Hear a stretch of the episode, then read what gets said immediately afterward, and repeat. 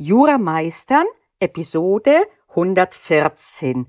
Ich habe es letzte Woche versprechen, ich will über Freizeitaktivitäten sprechen, die deinen Geist maximal entlasten, um besser und härter lernen zu können.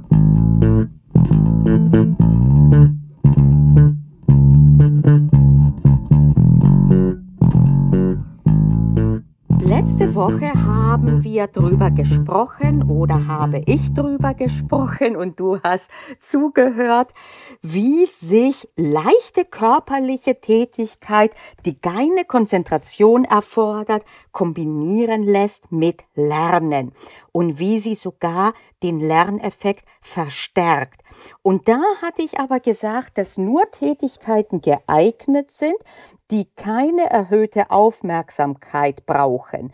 Also nicht ein Spaziergang, wo ich die eine vierspurige Straße nach der anderen passieren muss, nicht eine Wanderung, wo ich mich derart konzentrieren muss, wo ich hintrete, dass ich sonst den Abhang runterfallen würde, nicht das Krafttraining im Fitnessstudio, wo ich zählen will, wie viele Wiederholungen ich bereits in diesem Set hatte. Was lässt sich aber prima kombinieren? Apropos Fitnessstudio, Laufband zum Beispiel. Oder draußen laufen, dort, wo es nicht gefährlich ist, wo ich nur mit dem peripheren, mit der peripheren Aufmerksamkeit und Sicht sicher genug unterwegs bin. Spaziergang sowieso und aber auch das, wie gesagt, dort, wo ich keine erhöhte Aufmerksamkeit brauche. Und jetzt hatte ich dann mit ähm, äh, im Hinblick auf äh, dieses Zählen, äh, dass du dich da konzentrieren musst und dass sich der Geist nicht gleichzeitig konzentrieren kann auf zwei Dinge, hatte ich versprochen, auf eine kontraintuitive Freizeitgestaltung einzugehen. Die meisten, und da schließe ich mich mit ein, äh, denken, wenn sie geistig sehr viel gearbeitet haben und sich sehr konzentrieren mussten, dass in der Freizeit eine Konzentration eben nicht mehr erwünscht ist oder sogar äh, nicht sinnvoll wäre. Und gleichzeitig merkt man aber oder weiß man, dass sehr viele, gerade Wissenschaftler, zum Beispiel klettern in der Kletterhalle oder draußen beim Bouldern oder egal welcher Variante. Und da ist die Frage, wieso tut sich jemand das an, der den ganzen Tag im Labor geforscht hat oder juristische Probleme gewälzt hat, sich in seiner Freizeit noch derart konzentrieren zu müssen? Und die Antwort ist, genau diese Konzentration, die aber eine andere ist. Und das ist ganz wichtig. Ich komme darauf zurück. Also diese Konzentration, die jetzt eine ganz andere ist. In meiner Tätigkeit muss ich geistig in dem Sinne, dass ich wissenschaftlich tätig bin, mich konzentrieren ohne Ende. In der Kletterhalle muss ich mich dann konzentrieren, körperlich und auch natürlich mental, wo sollte ich greifen, wo nicht. Äh, aber das ist eine ganz andere Denkweise. Und jetzt habe ich das so formuliert, als würde ich selber klettern, tue ich nicht. Ich habe nämlich totale Muffe vor Höhen. Warum ich trotzdem immer wieder exponiert klettern gehe, äh, nicht klettern, wandern gehe, äh, da wo ich wirklich teilweise regelrechte Angst habe, das ist eine andere Sache. Das ist Konfrontationstechnik sozusagen, dass ich mir sage, ich lasse mir von meiner Angst nicht meinen Wander äh, Pfad, den ich gehen will, nehme, nur weil an einer gewissen Strecke eine halbe Stunde lang oder kürzer ich den Popo auf Glatteis habe. Also das mal Klammer zu. Aber Nehmen wir mal jetzt genau, nehmen wir mal ein Beispiel, das ich in der Ich-Form äh, ohne irreführend zu sein nehmen kann, wenn ich zum Beispiel beim Wandern mich derart konzentrieren muss, wo ich drauf trete, äh, gerade weil ich eben auch eben diese Höhenangst habe, aber auch objektiv als nötig ist. Oder wenn ich in der Kraftschule äh, die Sätze äh, zähle, wie viele Sets habe ich, wie viele Wiederholungen habe ich im Set und irgendwann mein ganzer Fokus auch darauf ist, wann werde ich denn die fünf Sets irgendwann mal packen. Im Momentan geht das nicht. Oder im Yoga halt.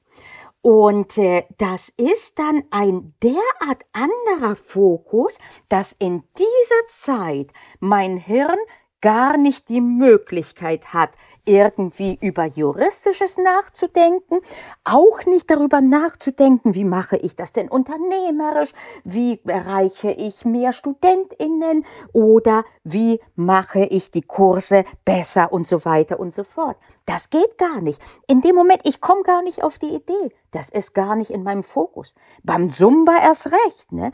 So schnelle Schrittfolgen, dass du deine liebe Not hast, nicht über deine eigenen Füße zu fallen. Das kann beim Tennisspielen sein, beim Squashen erst recht. Und anders, wenn ich joggen gehe, selbst wenn ich es mir nicht vorgenommen habe, dann geht das Kopfkarussell immer los. In sehr produktiver Art Siehe die vorherige Folge, die ich gemacht habe. Und ich nutze es sehr oft sogar, um Probleme, die mir sonst unlösbar vorkommen, äh, zu lösen. Auch dazu mal künftig eine andere Episode. Aber oft auch, um zu repetieren, was habe ich gerade gelernt. Auch ich lerne. Ich lerne nicht in dem Setting wie du in einem Studium, aber ich lerne, wie ich etwas aufsetzen muss für den Kursbereich. Äh, ich lerne in dem Sinne, dass ich mir einige Bereiche selber wieder vergegenwärtigen muss, bevor ich dir die dann beibringe. Ne? Und ich habe sowieso, das ist sowieso einer der größten Trugschlüsse, dass irgendwann man aufhört zu lernen, gerade in Jura. Nein, nie. Und es ist auch nicht so, wenn wir einmal etwas dann gelernt haben, das bleibt sowieso nicht statisch. Ich habe in meiner Zeit hier in Deutschland äh, seit Ende 93, als ich hierher kam, mitgekriegt, äh, Insolvenzrechtsreform, Schuldrechtsreform, äh, ZPO, mehr oder minder Schadensrechtsreform. Also ich, ich kann die gar nicht aufzählen, alle Reformen. Und jedes Mal muss man neu lernen. Ich habe sogar, ich plaudere jetzt mal aus dem Nach Nähkästchen, ich habe mir sowieso das gesamte deutsche Recht selbst beigebracht. Ich habe in Griechenland studiert, ich kam hierher, um promoviert zu werden. Und dann irgendwann habe ich dann beschlossen, hier zu bleiben. Da konnte ich nicht mehr nur sagen, okay, ich habe in dem Bereich die Doktorarbeit und die Habilschrift, das andere interessiert mich nicht. Da hatte ich in München vertreten, da hieß es auf einmal, können Sie Unternehmensinsolvenzrecht lesen? Selbstverständlich, Herr Dekan. Nach Hause und dann, was zum Teufel ist das denn? Lerne es erstmal, bevor du das jemandem beibringst. Übrigens bilde ich mir ein, dass genau das äh, meine Lehre besser gemacht hat, dass ich das so frische oft hatte, was ich da gelernt habe. Aber ich bin jetzt gerade ähm, ein bisschen vom Pfad äh, dieser Podcast-Folge weggekommen. Jetzt muss ich mich wieder reinbringen. Worum geht es denn hier? Es geht um Tätigkeiten halt und wie man sich dann außerhalb konzentrieren muss und äh, nicht konzentrieren muss, wie es förderlich ist, wenn man eine Tätigkeit macht, wo man sich 100 Prozent konzentrieren muss. Aber wichtig ist, es muss anders sein. Und sehr gut ist, wenn das eine im körperlichen Teil oder im musikalischen auch. Ne? Musikalisch, mein Neffe, äh, als ich früher, als er noch bei meiner Schwester äh, gelebt hat, wo ich dann auch oft dort war, dann wusstest du, der lernt bei sich, als er schon Student war, der Informatik, und dann hörtest du auf einmal eine Viertelstunde, dass Geige gespielt wurde in seinem Zimmer. Und dann macht er weiter. Und wenn dem sein Ra Kopf geraucht hat vor lauter Studium, dann hat er mal Musik gemacht. Ne? Das heißt, welches Ventil jeder hat, das ist unterschiedlich, aber es eignen sich am meisten eben, wie gesagt, Dinge, die eine relativ starke Konzentration brauchen, die aber anders ist als das, was man tut. Jemand, der Berufsmusiker ist, der wird sicherlich in der Pause eher jonglieren äh, oder eben äh, was was ich anderes körperliches machen. Vielleicht wird derjenige auch eher ein Rätsel lösen, damit Geist der Geist dann anders rein akademisch quasi in dem Sinne beschäftigt ist. Aber für euch, die ihr im Jurastudium seid, ist wirklich die beste Variante etwas, wo es zwar Konzentration braucht, aber nicht über ein Nachdenken, was denn ein Autor oder eine Autorin meint. Und ich kann das von mir berichten. Also ich denke den ganzen Tag drüber nach, was gelesenes, wie das einzuordnen ist. Und ich habe keine Lust, zum Beispiel, wenn ich in einen Film gehe oder ein Buch lese, noch einmal da Tiefen sozusagen äh, wissenschaftlich rausfinden zu müssen, was denn da gemeint ist.